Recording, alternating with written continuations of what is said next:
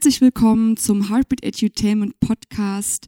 Heute aus dem wunderschönen Frankfurt am Main in unserem Büro. Mein Name ist Laura. Ich bin die künstlerische Leitung von Heartbeat Edutainment und Host dieses Podcasts.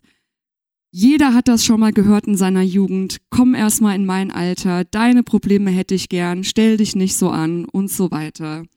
Heute möchte ich mit unserem Coach Darwin über das Thema Kinder und Jugend im Fokus der Kritik sprechen wie sie in den Medien dargestellt werden und warum sie sich oft nicht verstanden fühlen. Erstmal Hallo Darwin. Was geht? Hallo, hallo, hallo, schönen Tag. Meine erste Frage, wann hast du dich mal so gar nicht verstanden gefühlt von einer Person, die älter war als du? Ja, äh, also erstmal vielen Dank dafür, dass ich am Start bin. Ich hatte schon, seitdem das angefangen hat, Bock mal irgendwann mal dabei zu sein. Ähm, auf jeden Fall, die ersten Beispiele, die mir jetzt in den Kopf kommen, sind natürlich, und ich denke mal, das ist bei den meisten so mit den Eltern, so wenn man sich nicht verstanden fühlt, weil das auch die Personen sind, mit denen man am meisten, ja, aneinander sage ich mal, wenn es um irgendwie verschiedene Meinungen geht. Aber jetzt von außerhalb ähm, würde ich mal behaupten, mal abgesehen von Lehrern, weil äh, in Schule auch ein Ort ist, an dem man sich sehr oft irgendwie falsch verstanden fühlt auch wenn das nicht der Fall ist, einfach persönlich. Ähm, Hast du da konkrete Beispiele mhm. in der Schule? Ja, zum Beispiel, ähm, ja, klassisches Beispiel jetzt, wenn man, äh, keine Ahnung, irgendwie in einem Fach Hausaufgaben bekommt. Jetzt ein banales Beispiel. Und man dem irgendwie sagt, ey, ich habe noch irgendwie sieben andere Fächer, für denen ich da eine Arbeit, da ein Referat, da eine Aufgabe machen muss, können wir nicht irgendwie bisschen weniger geben und dann sagen die, keine Ahnung, nee, das ist auch nur ein Fach, basically scheiß auf die anderen und so, du musst trotzdem durchziehen, wo ich finde, dass sie da auch wenig Rücksicht auf äh, die Jugendlichen nehmen und deren Aufwand, sondern einfach sich denken, okay, das ist mein Fach und ich brauche für hier und jetzt Ergebnisse. Ja, man, äh, ich kenne das noch von meiner Schule und das war auch immer so Bul Bulimie lernen, weißt du, so. Ja, ja, genau. Kriegst voll viel reingedrückt, das lernst du dann alles schnell auswendig, brichst es dann bei der Arbeit wieder raus und dann vergisst du es halt wieder. Direkt danach, ja. Weil jeder sein Fach irgendwie am wichtigsten sieht und äh, irgendwie auch sich nicht mit den anderen äh, Lehrern hinsetzt und vielleicht wirklich mal darüber zu sprechen, ey, wie sieht's eigentlich gerade ja, aus? Ähm, ist das zu viel für die Kinder und Jugendlichen? Ja, aber also ich, ich erinnere mich nicht daran, dass in meiner Schule da groß Rücksicht äh, ja, drauf ja, ja. wurde. Die Kommunikation untereinander bei denen. Bevor wir in die Tiefe gehen, erzähl doch mal was über dich. Wo kommst du her? Was sind deine Hobbys? Was machst mhm. du gerne? Was machst du auch bei Heartbeat? Ja. Ähm, also erstmal komme ich aus äh, Venezuela. Mein Vater ist aus Venezuela und meine Mutter aus der Dominikanischen Republik. Und ich bin mit acht Jahren nach Deutschland gekommen. Ähm, hab schon immer gern gesungen, Musik gehört, getanzt und so. Äh, immer gern mit Freunden rausgegangen. Äh, ich spiele Basketball und mache auch selber Musik, bin Sänger, Schrägstrich Rapper. Und äh, bei Heartbeat bin ich Nachwuchscoach und bin hauptsächlich für Gesang, Choreografieleitung und Songwriting zuständig. Bin bei den meisten Projekten immer dabei und halt Interaktion mit den Kindern und Jugendlichen. Macht mir auch am meisten Spaß, sag ich mal, bei den Projekten analog am Start zu sein. Wie alt bist du? 20. 20. Ich glaube, kennengelernt habe ich dich mit gerade no 19. 19. Letztes ja. Jahr, ja. Im Reality-TV werden ja Jugendliche oft ins schlechte Licht gerückt. Dann zeigt man oft irgendwie das Saufen, die Party, mhm. Krawalle, ähm, wie sie äh, schlecht mit älteren Menschen umgehen. Aber es wird irgendwie kaum über Jugendliche berichtet, die was Gutes tun, die sich in der Politik einsetzen, die sich engagieren, die vielleicht den Mut haben, ein Start-up zu gründen. Fridays for Future ist ja auch schon wieder lange irgendwie aus den Nachrichten. Da interessiert sich ja jetzt irgendwie auch keiner mehr für. Und selbst als es damals in den Nachrichten war, gab es immer wieder Hate und es gab immer wieder Kritik an der Bewegung, obwohl es ja eigentlich was Gutes war. Ja. Wie empfindest du denn dein Umfeld, deine Freunde? Saufen und nichts tun oder Zukunft und Lebensträume? ich finde, ich habe da eine perfekte Balance zwischen den beiden, weil ähm, meine ganzen Freunde halt äh, schon so sind, dass sie sich für ihre Zukunft interessieren und so viel wie möglich dafür machen, sage ich mal. Aber auch trotzdem, sobald sie irgendwie Freizeit haben, halt diese auch nutzen. Und ähm, ich finde, das ist auch schwer, dieses, was du gesagt hast, mit, dass die immer schlecht dargestellt werden, mit Saufen und nichts tun und so, weil wir, sage ich mal, in einer Generation sind, in einer Zeit sind, bei der das viel anders als früher. Also früher, keine Ahnung, früher musste man schon voll früh anfangen zu arbeiten, um, keine Ahnung, zu Hause mitzuhelfen oder so. Und ähm, heute finde ich, das ist alles bisschen, naja, was heißt bisschen viel entspannter, was das angeht. Äh, man hat viel mehr Freizeit, viel mehr Möglichkeiten, viel mehr Rechte auch und viel mehr Sachen sind auch gesellschaftlich angesehen und akzeptiert. Deswegen finde ich, dass, ähm, ja, ich würde schon fast sagen, wir ein viel entspannteres Leben haben, aber trotzdem, ich kenne auch voll viele Fälle, wo ähm, Jugendliche jetzt zum Beispiel, ne, als Beispiel jetzt voll nett, so im Alltag wegen irgendwelcher Situationen zu älteren Menschen waren und mit denen geredet haben und die dann schon von Anfang an voll kritisch reagiert haben und äh, unhöflich auch teilweise. Und ähm, wegen dieser Unhöflichkeit reagieren dann die Jugendlichen wiederum so nach dem Motto, hey, wie redest du mit mir? Ich habe ganz normal geredet. Und dann wird meistens dieser letztere Teil gezeigt oder erwähnt oder erzählt, aber nicht irgendwie die Hintergrundgeschichte. Klar, es gibt auch richtig viele, die irgendwelche Aggressions, nicht Probleme, aber halt, ne, unterwegs sind und direkt irgendwie Leute dumm anpöbeln. Aber ich finde, bei den meisten Fällen gibt es einen verständlichen Hintergrund, der nicht irgendwie miterzählt wird. Ich sehe das vor allem voll oft, dass ähm, Jugendliche Türen aufhalten, Ja, ja, genau. Menschen he- helfen, wenn ihm irgendwo was runtergefallen Ja. ist oder so. Gerade bei mir ist das ja so krass, weil ich ja äh, so stark tätowiert bin Ja. und die Leute dann irgendwie total verwirrt sind, wenn ich dann irgendwie so nett Ja. bin, ja, und helfe und so. Und ich finde es auch immer super lustig im Straßenverkehr, wenn es gibt manchmal so enge Straßen, da stehst du halt so, Mhm. Weißt du, einer muss halt wieder zurückfahren oder es gibt irgendwelche Probleme und dann entweder ist es so, dass dann irgendwie einer äh, aus dem Auto schon so voll aggressiv rauskommt und dann sieht er, ich auch noch so tätowiert bin. Ich stehe dann so, gehe dann halt so raus und sag so, ey, wie können wir das Problem denn jetzt lösen? Ja, ähm, du, ich kann Richtig zurückfahren perplex, ja. und ähm, ja, und die sind dann total verwirrt, dass dann irgendwie von mir sowas super Nettes irgendwie Ja. kommt. Aber ja, die haben dann halt natürlich Vorurteile. Genau. Aber ich sehe es wirklich oft, dass äh, Jugendliche sehr zuvorkommend sind, auch in der Bahn. Und ich frage mich halt, was denkst du, warum die Medien das immer noch so darstellen? Ich meine, boah, guck dir mal RTL 2 an oder sowas oder Berichterstattung. Ballermann, keine Ahnung, Köln, Kölle Alarv und ah, die Jugendlichen und hier das kaputt gemacht und saufen.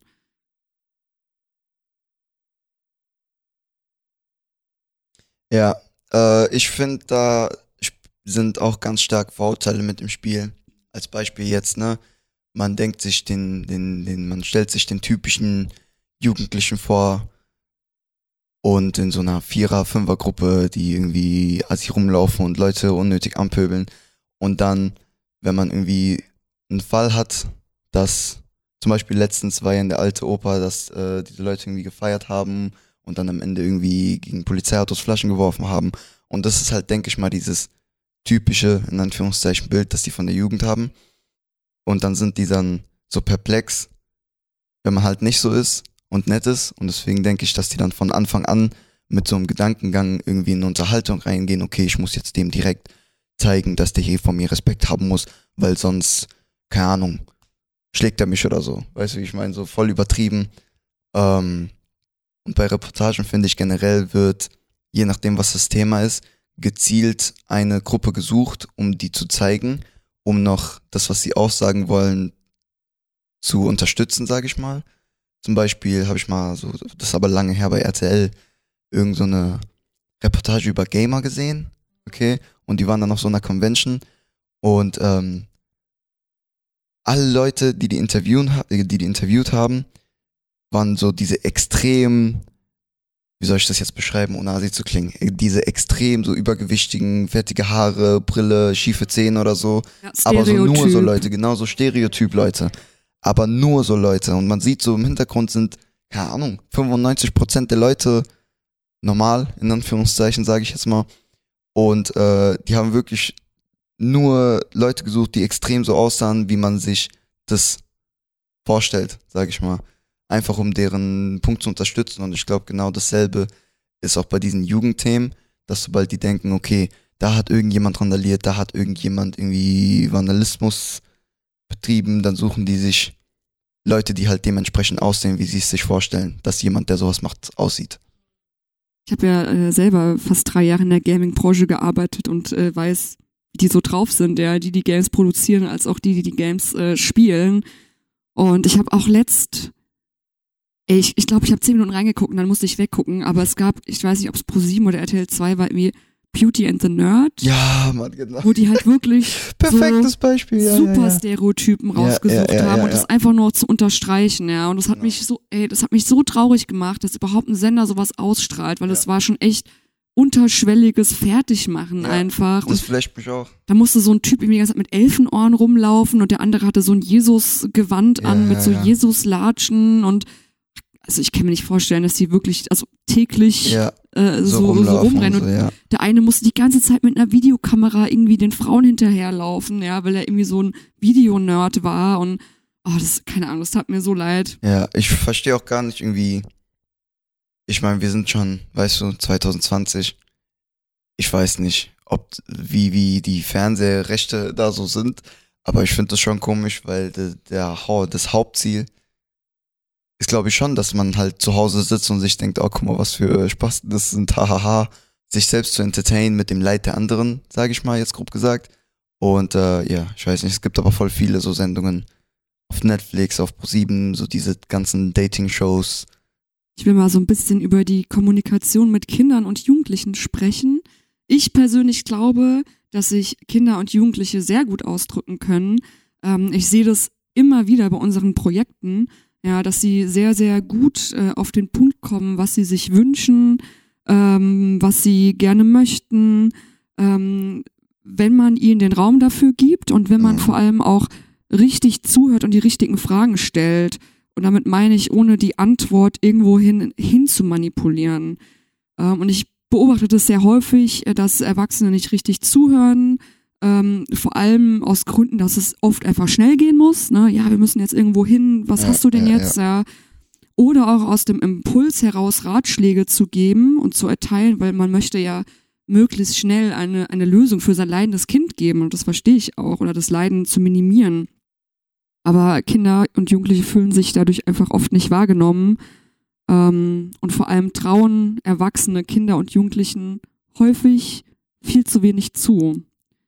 Und ich wollte dich fragen, hattest du mal den Spruch gehört, das verstehst du eh nicht, da bist du noch zu jung zu. Ja, ja, ja. Ähm, ich kann die Aussage irgendwo verstehen, wenn man jetzt, keine Ahnung, als 50-Jähriger so einen Zehnjährigen sagt, okay, weil es gibt halt auch bestimmte Sachen, die man in dem Alter nicht versteht oder nicht nachvollziehen kann oder sich denkt, hey, wieso ist das denn jetzt so wichtig?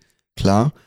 Ähm, aber das ist kein Grund, um, weißt du, wenn der das nicht versteht oder die das nicht versteht, kann man das auch versuchen, so gut wie möglich zu erklären, Wie- aber vorsichtig. Hm, Wie so, würdest du das machen?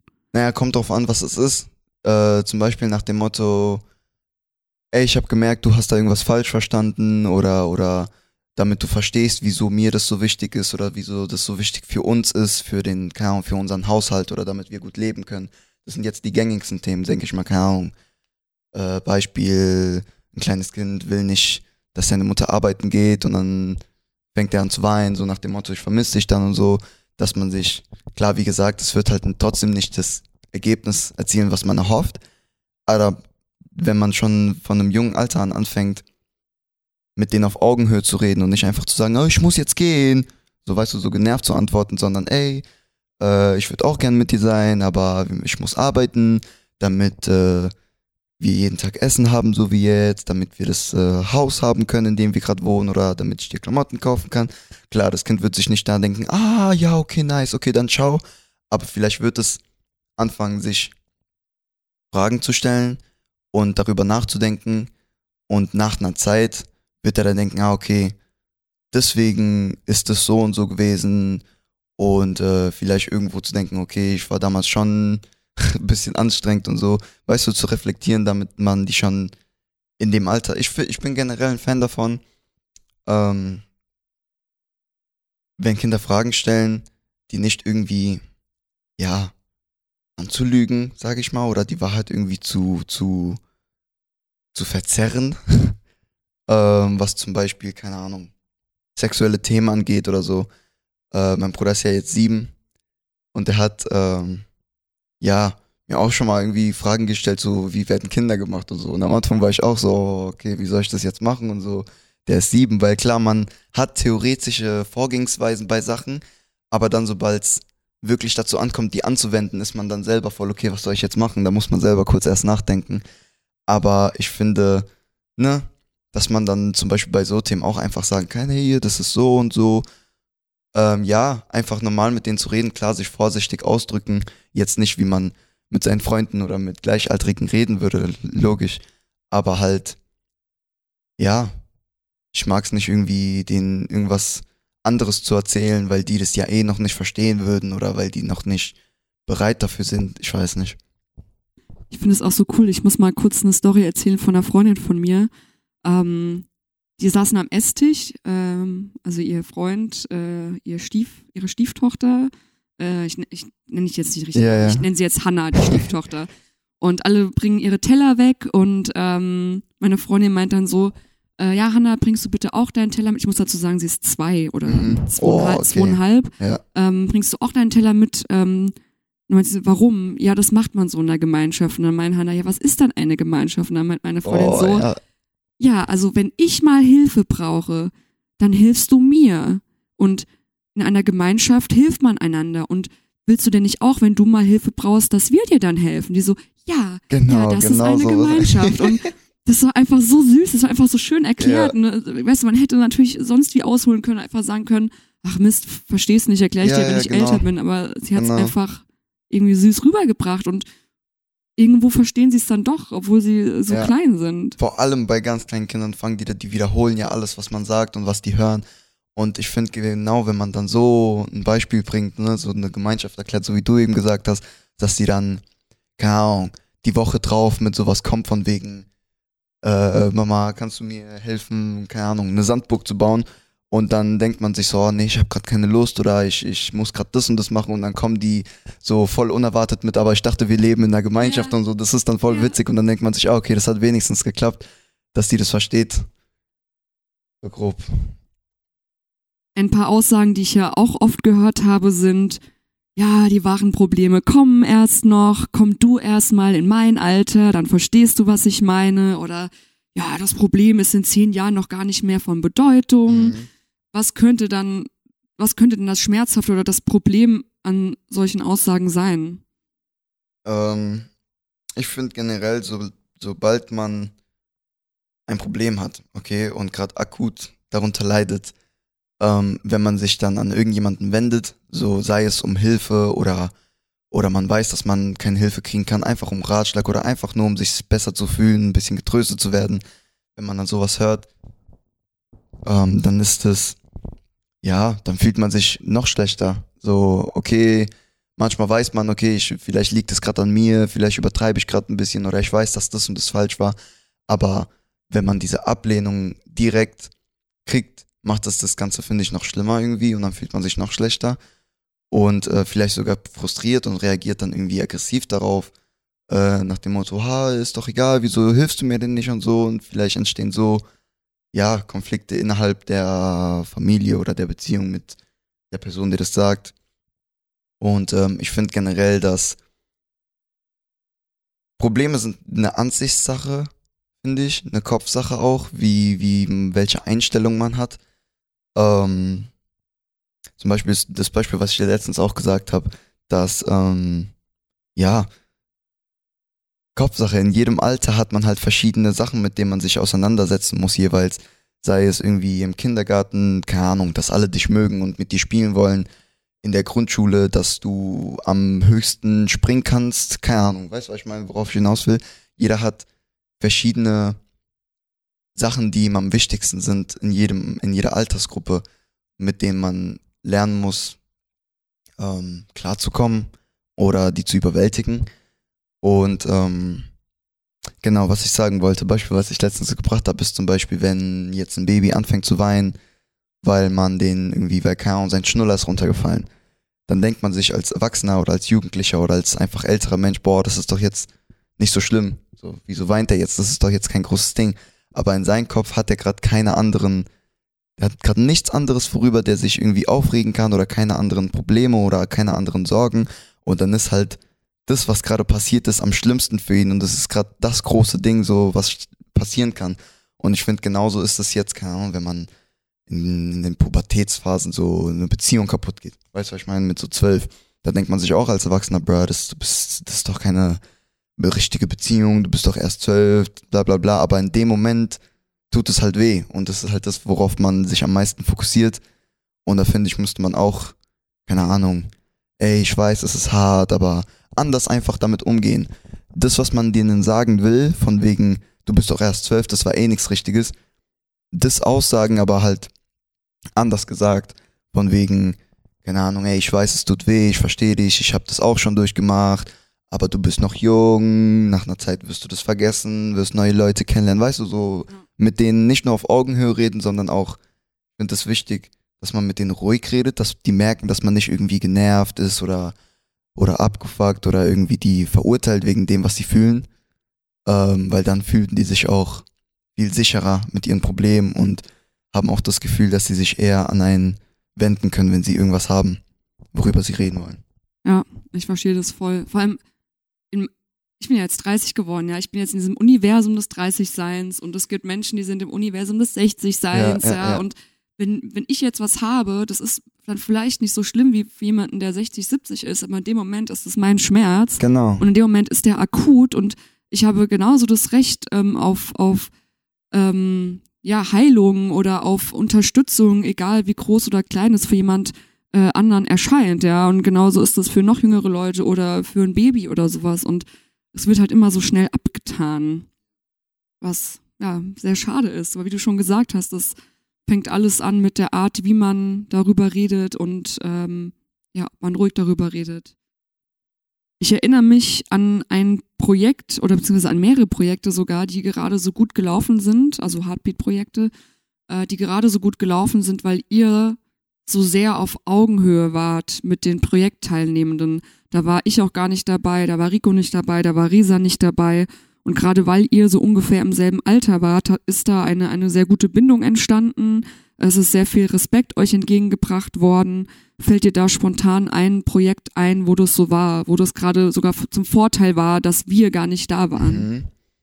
Oh, das ist schwer, ein konkretes zu finden, weil wirklich bei allen Projekten ist es so, dass die uns halt ne, irgendwo respektieren, was auch gut ist, aber auch voll locker mit uns umgehen können, eben weil wir mit denen auf Augenhöhe sind und ähm, oh, konkretes, warte mal, ich glaube, das war in Sossenheim war das, da war ich mit äh, Micha und Philipp, da waren wir nur zu dritt. Äh, das war in so einem Jugendzentrum. Und ähm, das war so ein Tanzworkshop, das erste Mal, als wir da waren. Und äh, am Anfang war das halt dieses typische, ne, wie bei allen, so alles sind schüchtern, okay, wer sind die jetzt und so, wir kennen die nicht, was wollen die jetzt hier mit uns machen? Aber ähm, es fängt schon dadurch an, dass wir immer so von uns aus, weil wenn irgendjemand Fremdes jetzt kommt und du dir denkst, okay, da wird jetzt ein Workshop gemacht, man erwartet jetzt so, mit professionell verbindet man oft irgendwie ältere Menschen, sesshafte. Genau, genau, genau. Klassisch angezogen in einem bestimmten Ja, ja Sinne. genau, die kommen ja. hier so mit Anzug an und so. Ähm, und deswegen denke ich mal, sind die meisten voll geflasht, wenn wir dann ankommen und so locker mit denen reden, so als würden wir uns schon die ganze Zeit kennen und mit denen die ganze Zeit schon Späße machen. Und ähm, genau dadurch kommt es dann dazu, dass die innerhalb von halbe Stunde oder so ähm, auch schon anfangen mit uns so, so Späße zu machen und so.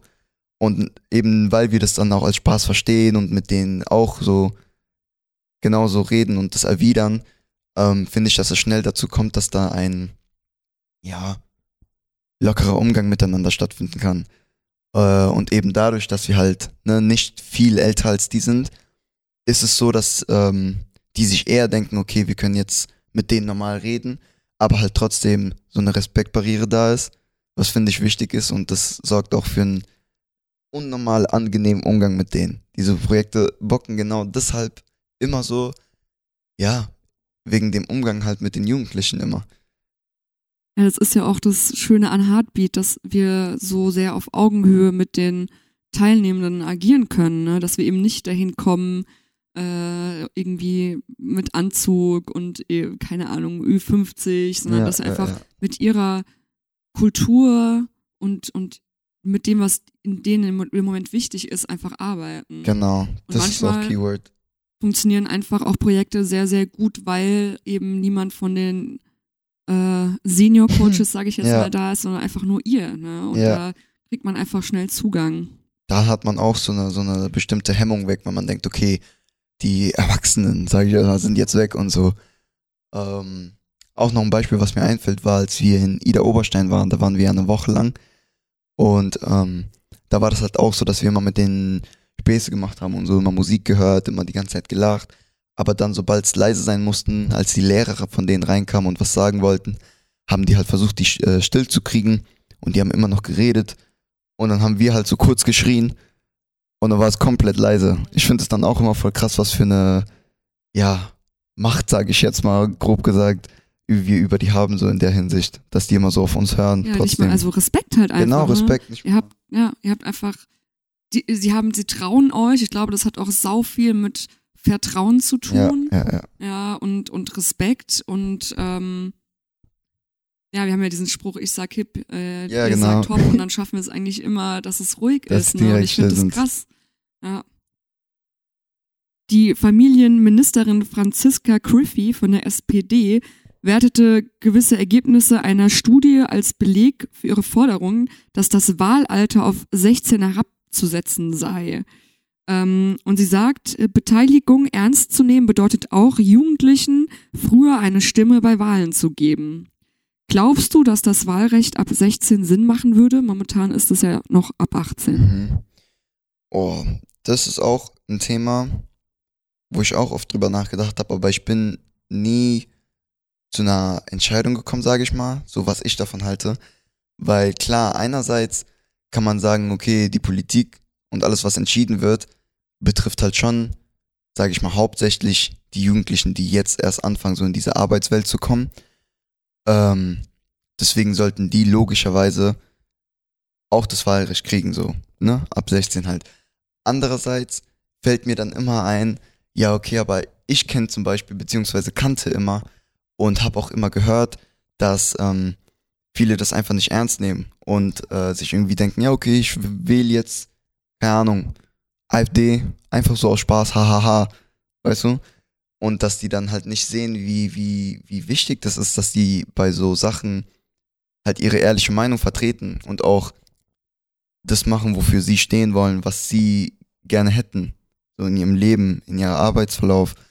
Ähm, klar, man könnte jetzt sagen, das ist natürlich kein Grund, um das nicht einzuführen, weil ich gehe mal davon aus, dass die Mehrheit trotzdem sich bewusst wäre, was für ein ähm, Ausmaß das wäre, wenn sie halt auch wählen könnten.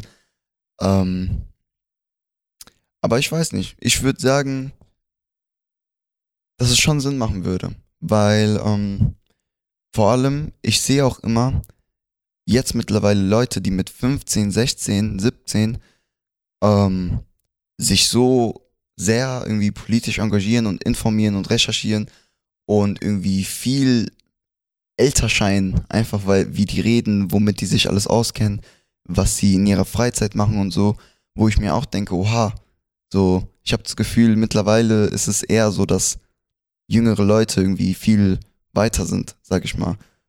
Vor allem unser äh, Projekt in der KGS, ne, eine fünfte Klasse, die durfte sich ihr Thema selber aussuchen. Ja, genau, Und die haben genau, genau. recherchiert über Diskriminierung, Rassismus, Umwelt und die Zukunft. Ja, Also das ist echt krass. Ich glaube, wenn sich da ein bisschen was ändern würde im Schulsystem, dass entweder mehr Projekte wie unsere dort Mhm. stattfinden oder einfach der, ähm, ich weiß, ich meine, bis seit ich in der Schule war, ist es auch schon ein bisschen her. Vielleicht hat sich das ja mittlerweile geändert, aber einfach den Politikunterricht einfach ein Ja. bisschen anders zu gestalten, das Thema Wahlen einfach noch ein bisschen mehr zu beleuchten, äh, auch aktuelle Parteien und sowas. Also ich glaube, das könnte gut funktionieren. ja. Ich möchte ein paar Vorurteile mit dir durchgehen. Nice. und deine Meinung dazu hören. Vorurteil 1. Sie denken nur an sich und kleben ständig an ihren Handys. Okay. Ähm, also kleben ständig an ihren Handys, muss ich schon, kann ich jetzt nicht verneinen. das wäre jetzt gelogen. Ähm, aber ich finde, keine Ahnung, wenn man jetzt im Zug fährt oder irgendwie Bus fährt oder, oder, oder irgendwo auf irgendwas wartet, ist es mittlerweile sogar schon normal, sage ich mal, dass man irgendwie am Handy klebt die ganze Zeit, weil man hat auch voll diese, die meisten zumindest diese Scheu, mit fremden Menschen zu reden, so oh, hoffentlich spricht er mich jetzt nicht an und so. Ähm, deswegen finde ich, dass das auch so, ein- so, ein- so ein irgendwo auch so ein Schutzsystem, so wenn man in der Öffentlichkeit an seinem Handy hängt, äh, so nach dem Motto, okay, die sehen, ich bin beschäftigt, dann sprechen die mich nicht an. Aber kümmern sich nur um sich selbst, mh, boah, das ist auch so ein Ding, weil einerseits finde ich das irgendwo gut, dass man denkt, okay, ich mache jetzt mein eigenes Ding und ich tue, was auch immer ich tun muss, um meine Ziele zu erreichen. Das unterstütze ich. Aber halt, wenn man jetzt, banales Beispiel, jetzt im Zug fährt oder so und Zug ist voll und man äh, läuft da rein mit einer fetten Box, weißt du, was ich meine, und hört so richtig fett Musik. Klar, das ist nur Musik so, aber das stört halt logischerweise die anderen. So in so Hinsichten, ähm, ja, ich finde, das sind halt Einzelfälle. Ich weiß nicht, ich finde nicht, dass man das verallgemeinern kann. Äh, generell das Thema mit ähm, kümmern sich um sich selbst. Ich finde, es gibt so Leute und so Leute und ähm, dass es auch situationenbedingt ist, wie man das ansieht. Ja, ich finde es übrigens super lustig, weil ich ja auch in den letzten Monaten des Öfteren mal bei Ärzten war wegen meiner Schulter und so und ey, ich bin fast immer die Jüngste im Warteraum. Teilweise sitzen da Leute 50, 60, ja.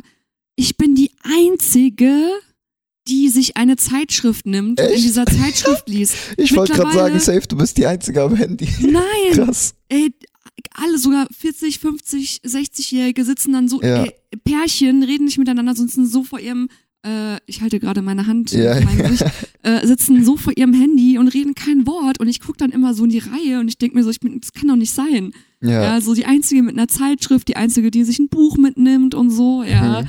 Also da finde ich auch, äh, viele, viele Erwachsene kleben auch schon sehr an ihrem Handy. Vielleicht nicht so viel wie Ja, Jugend, genau. aber auch sehr viel. Das ist auch, also man kann es nicht mehr sagen, okay, nur die Jugendlichen kleben am Handy, weil mittlerweile ist es schon so verbreitet, dass auch die meisten der ähm, erwachsenen, älteren Leute, wie auch immer, auch die ganze Zeit am Handy kleben und Social Media haben und irgendwie auch irgendwelche Business-Meetings, Calls äh, vorbereiten müssen und so. Also ich finde, das ist nicht mehr so ein Generationsding am Handy zu hocken. Und vor allem eine positive Sache auch, was ähm, Social Media angeht und Handy, so Bewegungen wie Black Lives Matter oder MeToo-Bewegungen, äh, offene Türen, so Kampagnen haben sich so gut durchgesetzt und sind so weit gekommen, weil man einfach durch die, Genau. möglich die Möglichkeit hat, äh, über das Internet und Handy, Social Media einfach Informationen sehr schnell äh, Aufmerksamkeit zu geben und das zu Genau. spreaden. Und ähm, daher finde ich, hat das natürlich Vor- und Nachteile, aber so eine Sache ist auf Eben, jeden ja, Fall ja, ein genau. Vorteil. Vor- und Nachteile, genau. Okay, Vorurteil 2 und mit sie meine ich immer die Jugend. ähm, die Jugend, also sie haben ein Autoritätsproblem. Okay. Ähm, das kann schon auch gut sein. Also ich weiß nicht, es gibt schon sehr viele Leute, die mit ähm, ab 16, sag ich mal, ähm, sobald irgendjemand denen irgendwas sagt, so dieses Mindset haben von wegen, du bist nicht äh, irgendwie mein Vater, meine Mutter, mein Lehrer, bla bla bla. So wenn irgendjemand auf der Straße sagt, ey, könntest du bitte das und das machen, dass die halt so reagieren von wegen, wer bist du, um mir zu sagen, was ich tun soll, äh, strong, independent woman, man, was auch immer, so dass dieses Mindset voll etabliert ist. Ähm, aber ich weiß nicht, so bei mir zum Beispiel, ich war schon immer irgendwie so eine Person, die nicht Angst, aber so ein bisschen, ja, Respekt halt einfach vor so Autoritätspersonen hatte. So schon so von klein auf, wenn ich irgendwie sehe, okay, das ist ein Lehrer, wenn er mir jetzt was sagt, muss ich das machen. Ich glaube aber, das hat auch was mit Erziehung zu tun, so wie man zu Hause groß ähm, den Kontakt, den man, was man halt von seinen Eltern beigebracht bekommen hat. So wenn die dir sagen, hey, äh, lass dir von niemand sagen, was du tun sollst und so, da kann es vielleicht eher sein, dass man so drauf ist von wegen, wer bist du, ich mach was ich will. Und äh, wenn die dir halt sagen, ey, wenn irgendwie ein Arbeitsgeber oder ein Lehrer dir was sagt, dann musst du das machen, einfach aus Respekt oder einfach weil du in der Schule halt gerade bist oder sonst irgendwas, ähm, dann wächst man eher so auf, dass man halt die Sachen, die sie sagen, respektiert. Klar, es gibt natürlich eine Grenze, wo man irgendwie sagt, ähm, okay, ich mache halt jetzt, was mir gesagt wird, aber sobald der irgendwie respektlos mit mir redet oder irgendwie sonst irgendwas, ähm, dass ich halt auch irgendwie sage, ey, weißt du, ich bin auch ein Mensch, so kannst du nicht mit mir reden. Das ist natürlich was anderes. Dann finde ich das. Setzt Grenzen. Ja, genau. Ich Grenzen glaube, setzen. ich glaube auch, dass viele äh, Autoritätsprobleme verwechseln mit Jugendlichen oder jungen Erwachsenen, die auch gelernt haben, Grenzen zu setzen. Genau, ne? genau. Das, das ist, oh heißt, mein Gott, heißt ja. dann auch nicht, dass man irgendwie keinen Respekt hat, sondern Ja, einfach ja, für sich einsteht, ja, oder dass man äh, für einen humanen Umgang äh, auf der Arbeit äh, sich einsetzt, ja. Ähm, ich habe auch schon sch- alte Chefs auf Sexismus angesprochen und ähm, dass ich mich nicht gerecht behandelt fühle. Mhm. Ja, das heißt nicht, dass ich äh, keinen Respekt habe oder genau. ihn nicht als Chef oder Aut- Autoritätsperson sehe, aber ich habe einfach meine Grenzen abgesteckt, ja, ich habe das respektvoll kommuniziert und dann sagt dann die Person vielleicht, ja, du hast keine Autoritäts, äh, keine Autorität Ja, ja, genau. äh, vor mir, du hast Das keinen sind, Respekt vor ja, mir. Leute, die das nicht unterscheiden können. Auch das, was ich vorhin gesagt habe, so wenn man wieder mit dem Beispiel mit der Box im Zug, ich finde, das ist ein gutes Beispiel. ähm, ne, wenn jetzt irgendjemand kommt und sagt, ey, könntest du bitte die Musik ausmachen, weil das stört die anderen, der Zug ist voll und so und es stresst gerade, ist es was anderes, als wenn irgendjemand von hinten schreit, ey, mach mal die scheiß Box aus, weißt du, was ich meine? Da denkt man sich auch, oha, wie redet der mit mir? So, das, da kommt auch direkt dieses, ja, dieses, wie redet der Gefühl? Und da hat man halt, dann fühlt man halt, ähm, wie nennt man das? Das? Fühlt man auch, äh, Man hat das Gefühl, man Genau. muss man hat das Gefühl, man muss sich verteidigen und der, der Person irgendwie zurücksagen, oha, so, das kommt auch drauf an, wie man die Sachen sagt. Und dann, wenn man halt so gepöbelt antwortet, dann haben die dieses Gefühl von wegen, "Oh, du hast gar keinen Respekt vor mir. Dabei haben die halt angefangen, so, weißt du, was ich meine? Das ist das, was ich vorhin gemeint habe, dass die das nicht unterscheiden können und dass die da direkt sagen, "Oh, das ist, die sind eh jugendlich, die müssen machen, was ich sag, einfach weil ich älter bin. Das mag ich dann nicht, ja. Übrigens, äh, die meisten Startups in Europa werden von Menschen zwischen 24 und 35 Jahren gegründet. Mhm. Und äh, auch gerade auf diese jungen Geschäftsführer, ähm, in deren Geschäft her herrscht oft eine sehr flache Hierarchie, was durchaus sehr positiv ist für den Arbeitsvibe. Ne? Also man ist messbar produktiver, man ist glücklicher, man schafft mehr. Also gerade die, die neue Generation und das neue Arbeiten ist ja gar nicht so darauf ausgelegt, dass es irgendwie eine krasse Autoritätsperson gibt, vor der man Angst haben muss. Am besten noch so ein Chef, vor dem man Ja, Angst ja, hat, ja. sondern einfach, es gibt eine flache Hierarchie. Jeder hat eigentlich, ja, ähm, ich sag mal, äh, den gleichen Wert. Ja, natürlich gibt's eine Leitung, ja, auf, auf die man auch hört, ja, aber irgendwie ist es nicht so, dass man so eine Pyramide hat, ne? Da Mhm. oben ist der Chef, dann äh, Chefsekretären, Ja. äh, Co, whatever, ja, sondern es ist einfach, man arbeitet in einem Team und man arbeitet sich gegenseitig zu. Und ähm, ich finde es sehr begrüßenswert, wenn das sich äh, in Zukunft noch mehr durchsetzt. Auf jeden Fall. Okay, Vorurteil 3. Die Jugend von heute ist faul und kann nicht mehr hart arbeiten. Mm. Boah, das sind halt alles so Dinge, wo ich mir denke, okay, was, ich kenne so Leute und ich kenne so Leute, weißt du, was ich meine? Ähm, also ich finde, wie gesagt, dass das ähm, mittlerweile halt irgendwo nicht mehr nötig, in Anführungszeichen ist, jetzt hart zu arbeiten, so wie es jetzt da gemeint ist, nehme ich mal an. Ähm, weil man halt. Das Ding ist, heutzutage hat man viel mehr Möglichkeiten, dank Social Media, Internet und so weiter, mit anderen Sachen Geld zu machen und erfolgreich zu werden. Und ich finde, sobald ältere Leute sowas sehen, denken die sich, oh, die hat doch nur keinen Bock zu arbeiten. Weißt du, was ich meine? Das, da finde ich, wird es problematisch. Ähm, Vor allem, wie viele ähm, Influencer einfach schon ausgebrannt sind. genau. Ne? Also, weil die einfach nicht nur super viel, immer, immer irgendwas verkaufen müssen, immer sich, sel sich selber vor allem vermarkten, sich selber verkaufen. Ja, ja, ja. Ähm, diese Fitness-Ikone Sophia Thiel hieß die, glaube ich, die ja auch äh, seit einem Jahr auch gar nicht mehr irgendwie im Internet Mhm. ist, die auch einen Burnout hatte und so, ne? Das sieht immer alles ganz schön und toll aus, Genau, aber ich genau, glaube, die so denken einfach sich- ist es nicht. Ja, die denken sich alle, oh, ja, der spielt bisschen vor seinem Handy rum und so. Aber wissen, weißt du, für die ist es, sage ich mal, unbekannt jetzt. Die wissen gar nicht, was alles mit da drin hängt, was man alles dafür machen muss, was, ähm, was man alles vorbereiten muss, sage ich jetzt mal. Und ähm, ja, ich finde, in gewissen Fällen ist es halt nicht Faulheit, sondern einfach schlau sein und äh, seine Methoden zu seinem eigenen Wohl einzusetzen. So, okay, klar, ich könnte jetzt da irgendwie, keine Ahnung, in irgendeinem Bauernhof hart ackern, aber wenn ich jetzt die Möglichkeit habe, auf irgendeiner Social Media Plattform dasselbe Geld, wenn nicht noch mehr, durch was anderes zu machen, was mir sogar vielleicht Spaß macht, dann Nicht, ist es nicht doch. mal Social Media, es kann ja einfach ein anderer Job sein. Genau. Das ist Heartbeat, so. genau, genau, du? genau. Ja. Sowas. Dann ist es nicht irgendwie faul sein, sondern einfach seine, seine Methoden zu seinem Wohl einzusetzen. Und ich finde, da denken die Älteren sich dann immer halt direkt, oh, der ist doch einfach nur faul und so, einfach weil die nichts anderes kennen und für die ist es halt noch so unbekannt, sag ich mal, und die können sich gar nicht vorstellen, dass das wirklich funktioniert und dass man wirklich damit irgendwas machen kann. Und das ist halt dann, ne, dadurch entstehen diese Vorteile. Bis zum Jahre 2020 werden Depressionen oder affektive Störungen laut Weltgesundheitsorganisation weltweit die zweithäufigste Volkskrankheit sein. Ähm, ich finde das krass. Ja, das muss man sich mal vorstellen. Eine mentale Erkrankung, die zweithäufigste Erkrankung weltweit. Ja, Und nur weil es eine gewisse Arbeitsweise früher gab, ja, heißt es nicht, dass diese gut oder gesund war. Ja, ja, genau. ich glaube, ich meine, die Leute hatten ja teilweise nicht mal Sonntage frei, ja.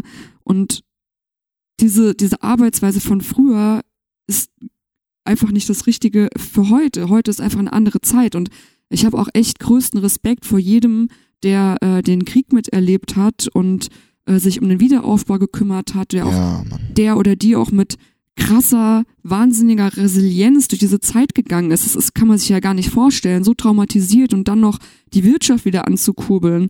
Ähm, ultra krass, mein größter Respekt, aber eine Bewegung, in der weniger Arbeitszeit gefordert ist, finde ich persönlich sehr begrüßenswert, ja, weil man ja auch herausgefunden hat, dass man oft je nach Arbeitsfeld in einer Sechs-Tage-Stunde die Woche genauso gut äh, und produktiv arbeiten kann wie in einer acht äh, Stunden Woche am Tag. Ja, ja, ja, ja, auf jeden Fall.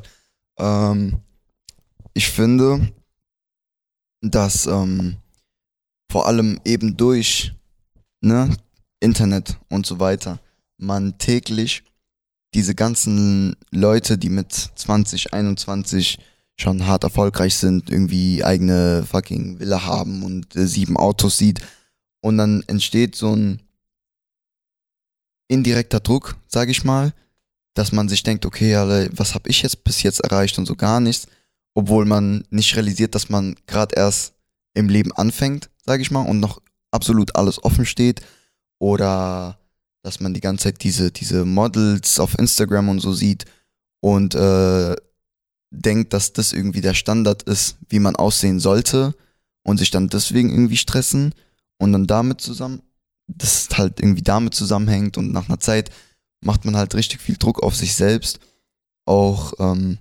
was Schulsystem und Arbeit und so angeht, dass man sich halt irgendwie da von Lehrernseite oder von der Elternseite irgendwie selbst stresst, von wegen, oh, ich muss das und das bis da und dahin machen. Und wenn ich das nicht schaffe, dann, keine Ahnung, bin ich nichts wert oder habe ich nichts erreicht oder und ich finde, das ist ein ähm, richtig großer Faktor, was halt dabei mitspielt. Genau, also ich finde in der Hinsicht, dass Social Media son schon richtig stark beeinflusst, äh, was man als Standard sieht und was nicht.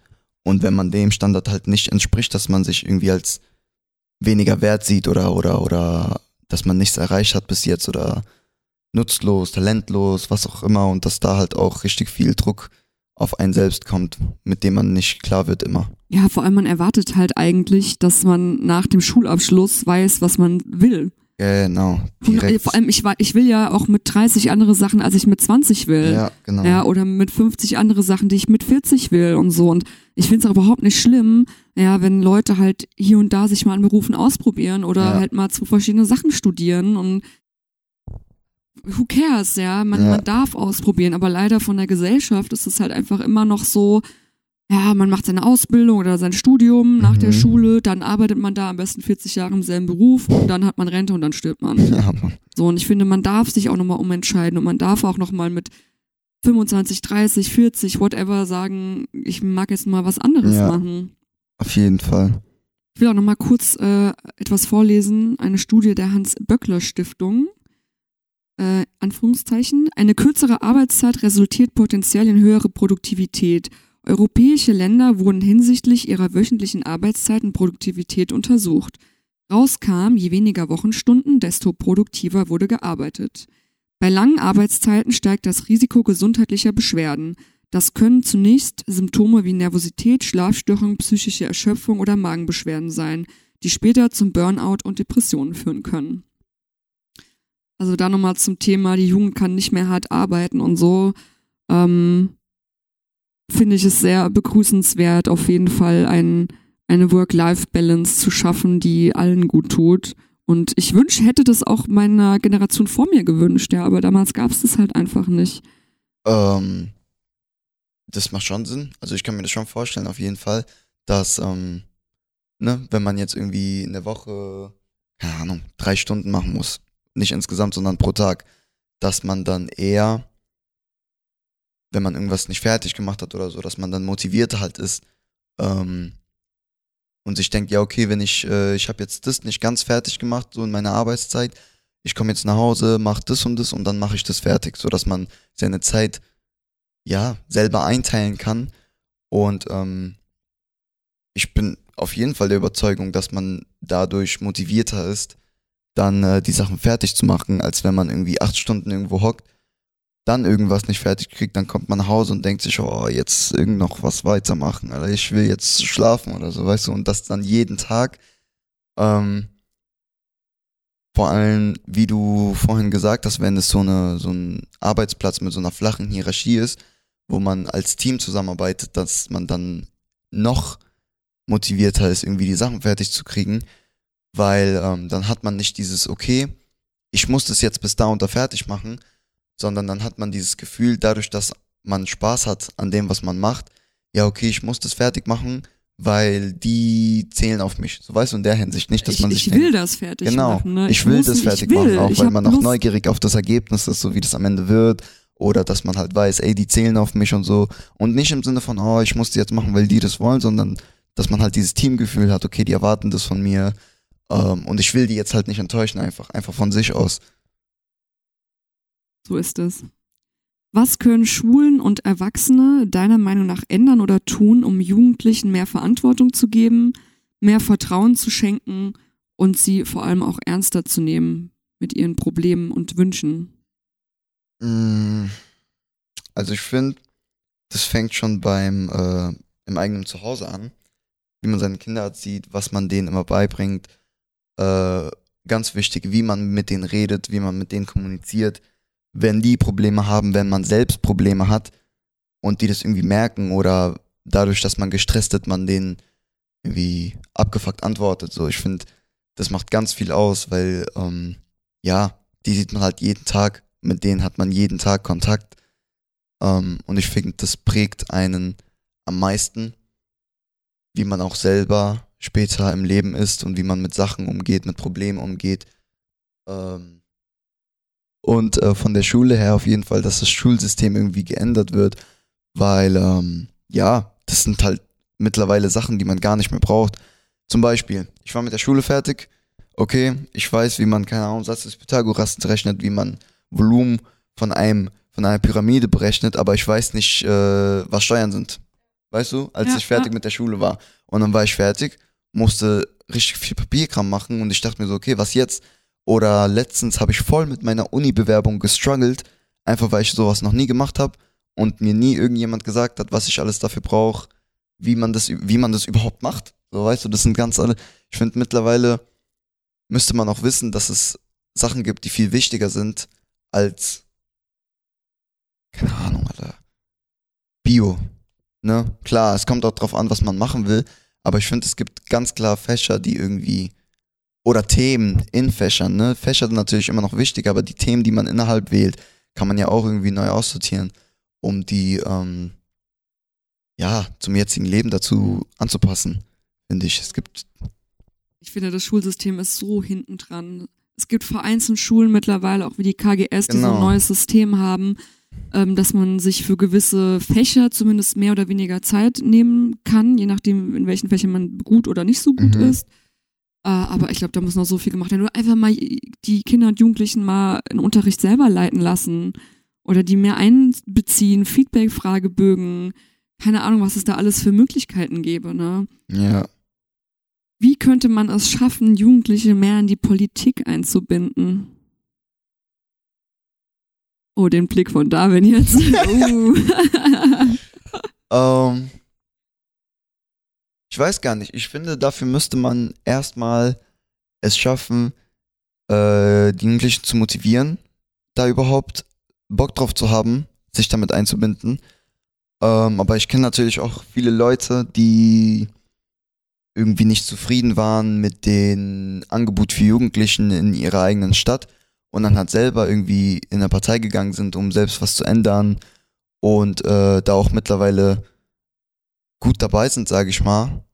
Zum Beispiel, keine Ahnung, ey, in unserer, in unserer Stadt gibt's keinen Jutz oder kein, kein, generell kein Ort, wo sich Jugendliche treffen können, um äh, ja, zusammen Zeit zu verbringen oder, oder irgendwie ihre Freizeit zu gestalten. Und dann man sich halt dafür einsetzt, dass das umgesetzt wird. Ich finde, das sind Punkte, wo man als Jugendlicher motiviert wird, irgendwie da was zu ändern. Aber ich finde, in den meisten Köpfen ist es eher so, ja, okay, Politik ist irgendwie so weit von mir entfernt. Wenn ich jetzt irgendwie will, dass sich was ändert, kriege ich das doch eh nicht hin. Ich finde, das ist das Ding, dass man auch, auch, wie gesagt, das mit dem Schulsystem, dass man halt, auch wenn man motiviert wird, irgendwas dafür zu tun, dass man nicht weiß, wie, an wen man sich wenden muss oder wie man anfängt. Ich finde immer bei allem ist der Anfang am schwierigsten, dass man weiß, okay, an wen muss ich mich jetzt wenden oder was muss ich jetzt dafür machen, damit äh, meine Stimme erhört wird, sag ich mal. Vor allem guck dir halt mal das Durchschnittsalter der Politiker an. Also klar hast du da vielleicht mit 18, 19, 20, 25, vielleicht fängt es da langsam an, aber keine Lust, dich damit auseinanderzusetzen, weil einfach nur 50 bis 60-Jährige hauptsächlich da die Genau. Ja. Reden schwingen und so. Ja, Ich finde es halt so krass. Ich habe äh, eine Tabelle gefunden. Äh, Durchschnittsalter der Mitglieder der politischen Parteien in Deutschland von Dezember 2018. Das Durchschnittsalter der CDU ist 60 Jahre. Boah. Das Durchschnittsalter der SPD 60 Jahre. Das Durchschnittsalter der CSU 60 Jahre. Das Durchschnittsalter der Linken ist 55 Jahre. Das Durchschnittsalter der FDP 52 und das Durchschnittsalter der Grünen 49. Ja, das, äh, das, das erklärt natürlich, deswegen ist Politik so ein, so ein Thema, womit man sich als Jugendlicher nicht, nicht so identifizieren kann. So, gerade durch dieses Thema von wegen, ja, die hören eh nicht auf mich, weil ich bin jünger als die. Und dann, wenn man auch noch sieht, wer da alles erfolgreich, sage ich mal, ist, wer da alles überhaupt, an, wer da alles überhaupt anwesend ist und äh, wer da alles, ja, präsent ist, dann denkt man sich so, ja, okay, das ist nichts für mich. Auch wenn man nichts weiß, worum es da geht, wofür die sich einsetzen, einfach man sieht diese alten Leute und man denkt sich ja, okay, das ist vielleicht nicht, entspricht nicht meinen, ähm, meinen Visionen, meinen Zielen und so weiter. Ich finde, das ist, damit kann man sich halt nicht. Ja, das ist einfach eine Generation, die so fernab ist von Ja. meiner und deiner Generation, wo man einfach denkt, so, okay, wieso, der, der will mir jetzt meine Zukunft Ja, bauen. genau. So, ich verstehe es nicht. Ja, Ich habe noch einen ganz interessanten Begriff äh, herausgefunden, der heißt Adultismus. Das ist die Diskriminierung aufgrund des Alters. Ich lese das mal vor. mhm. Adultismus, was ist das? Wenn Erwachsene davon ausgehen, dass sie intelligenter, reifer, kompetenter als Kinder und Jugendliche sind und daher über junge Menschen ohne deren Einverständnis bestimmen können, dann ist das Adultismus. Übrigens äh, aus der NCBI Schweiz von 2004. Dafür bist du noch zu jung, das verstehst du doch nicht, das ist Erwachsenensache, halt dich da mal raus, ich sehe doch, dass du müde bist und so weiter und so weiter. Solche oder ähnliche Sätze haben auch die meisten von uns in ihrer Kindheit gehört. Sie sind nur Teil von Adultismus, der direkt hörbar ist. Also es gibt natürlich auch noch weitere Formen des Adultismus.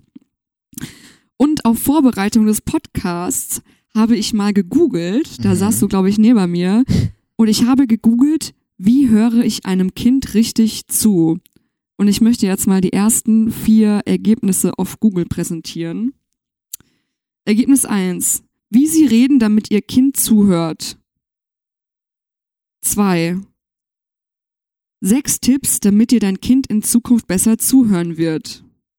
3. Alles hundertmal wiederholen müssen. Viele Eltern kennen das. Wir haben sechs Tipps, damit dir dein Kind garantiert zuhört.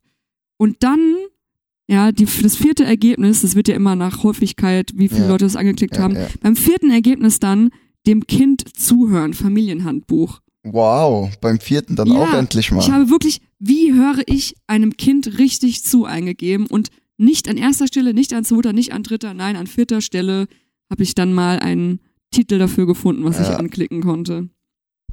Ja, ja, ja. Das ist auch ähm, das Ding mit dem Schulsystem, dass die nicht irgendwie mittlerweile, beziehungsweise was heißt mittlerweile schon immer, dass es so verankert ist, dass es so ein Bild ist von wegen, okay, ich komme jetzt hier rein, ich stelle mich jetzt hier hin, red eineinhalb Stunden, ihr hört mir zu, wenn ihr keinen Bock habt, dann, keine Ahnung, kriegt ihr eine Missbilligung und Pech.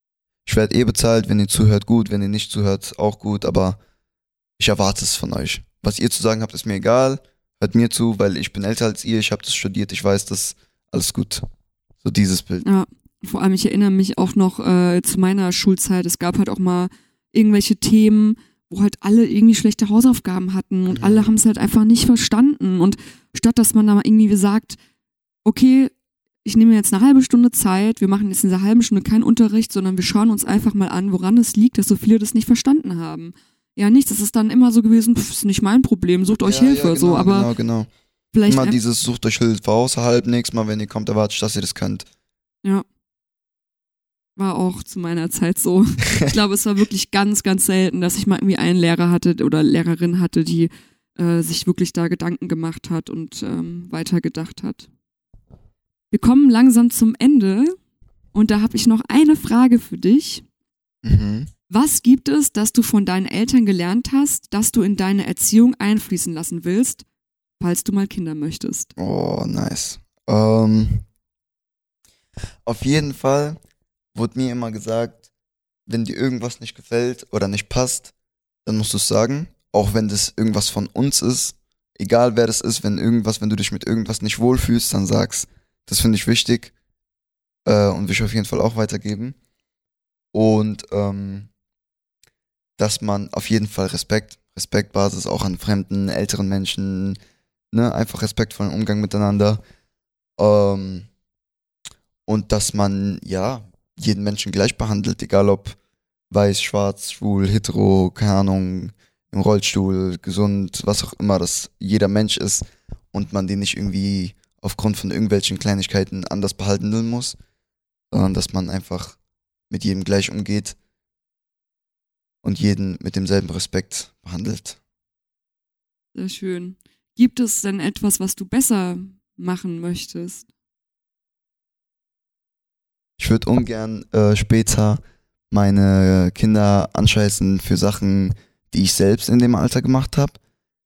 Weil ich finde, ich finde, das ist irgendwie, das macht keinen Sinn. Klar hätte man gern, dass die irgendwie nicht Ahnung, trinken, so viel rausgehen, mit bestimmten Leuten abhängen. Ähm, aber ich finde, wenn man das selber in dem Alter gemacht hat, dann muss man sich irgendwie denken, ja, okay, ist halt jetzt, ne, altersbedingt, da kommt diese Neugier auf, ich habe das selbst gemacht, jetzt muss ich gucken, was bei dem rauskommt und den Damen dementsprechend dem Ergebnis halt beistehen und helfen und äh, unterstützen. Aber ich kann jetzt nicht sagen, ich habe das zwar auch selbst gemacht, aber ich will jetzt nicht, dass du das machst. Ich finde, das, find, das geht nicht. Also, das macht keinen Sinn, in meinen Augen. Sehr schön. Gibt es noch eine letzte Sache, die du loswerden willst? Wir sind äh, am Ende angekommen. Ähm, an alle Kinder und Jugendlichen, die gerade zuhören, äh, zieht einfach euer Ding durch. Macht, worauf ihr Bock habt, was euch glücklich macht. Wenn ihr es noch nicht wisst, dann probiert euch ein bisschen aus, bis ihr das findet. Ihr habt Zeit, ihr habt mehr als genug Zeit. Und ähm, lasst euch von niemandem sagen, dass ihr irgendwas nicht hinkriegen könnt, weil äh, ihr entscheidet selbst, wie euer Leben verläuft. Das waren perfekte Worte. Genau.